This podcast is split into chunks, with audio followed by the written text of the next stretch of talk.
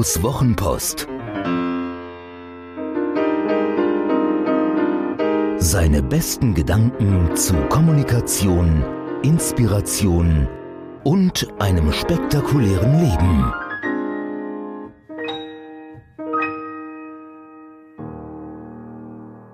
Du, genau du. Es tat einen Schlag, die Gäste des Münchner Cafés schauten erschreckt auf. Draußen auf dem Fahrradweg war ein Radler an einem geparkten Rad hängen geblieben und lag jetzt wimmernd auf dem Asphalt. Von den rund 50 Gästen in unmittelbarer Nähe sprangen zwei sofort auf, um dem Mann zu helfen. Sie beruhigten ihn, stillten seine Blutung und schützten ihn mit einer wärmenden Decke, bis der Krankenwagen da war. 48 Gäste waren sitzen geblieben. Die Psychologie nennt das den Bystander oder Zuschauereffekt. Je mehr Menschen helfen könnten, desto weniger helfen tatsächlich. Das ist einerseits dramatisch, wenn man selbst so ein Unglücksradler ist. Daraus lassen sich jedoch wertvolle Schlüsse für unsere Kommunikation und damit den Erfolg unserer Kommunikation ziehen. Tatsächlich kommt der Effekt uns einerseits vertraut vor, warum hilft mir denn niemand? Andererseits fällt es mir schwer, ihn zu akzeptieren. Die Ergebnisse von Studien zu diesem Thema sind bedrückend. Wie in der Klassiker von John Harley und Bib Latane, die in den 60ern einen komplizierten Versuchsaufbau schufen, um das zu messen. Sie luden Probanden zu einem Experiment, wo jeder in einer Kabine saß, also nicht sehen konnte, was andere taten.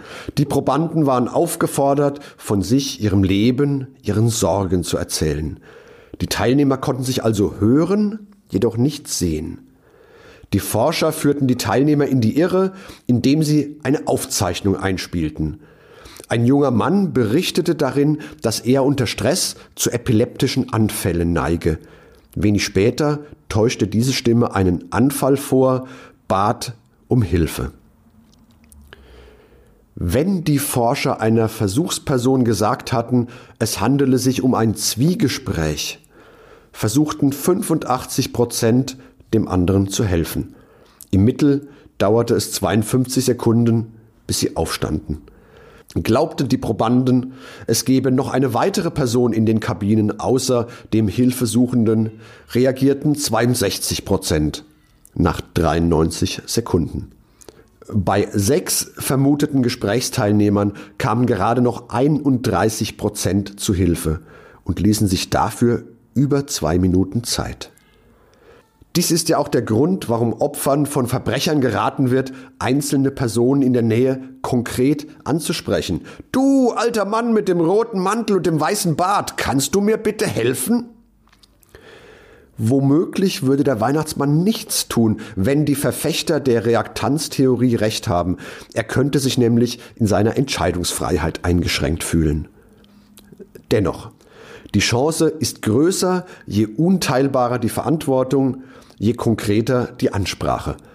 Wir sollten uns davor hüten, Menschen, von denen wir etwas wollen, in die Anonymität abtauchen zu lassen.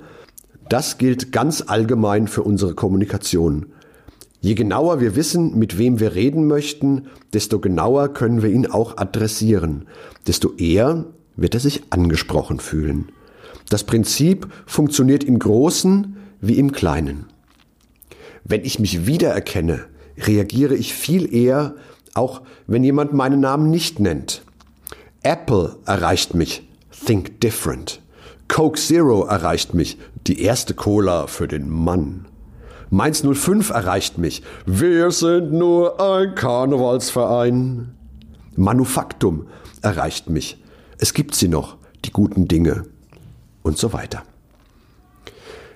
Wer direkt angesprochen wird, reagiert, zumindest mit höherer Wahrscheinlichkeit. Wenn ich Fotos von einem Kunden haben will, um diese als Referenz einsetzen zu können, sollte ich nicht an die beiden Geschäftsführer schreiben. Viel schlauer dagegen an die Assistentin als direkte Empfängerin schreiben. Die muss nämlich im Zweifelsfall auch die Arbeit machen. Also die Bilder suchen, packen, verschicken. Die Geschäftsführer dagegen setzt sich auf CC.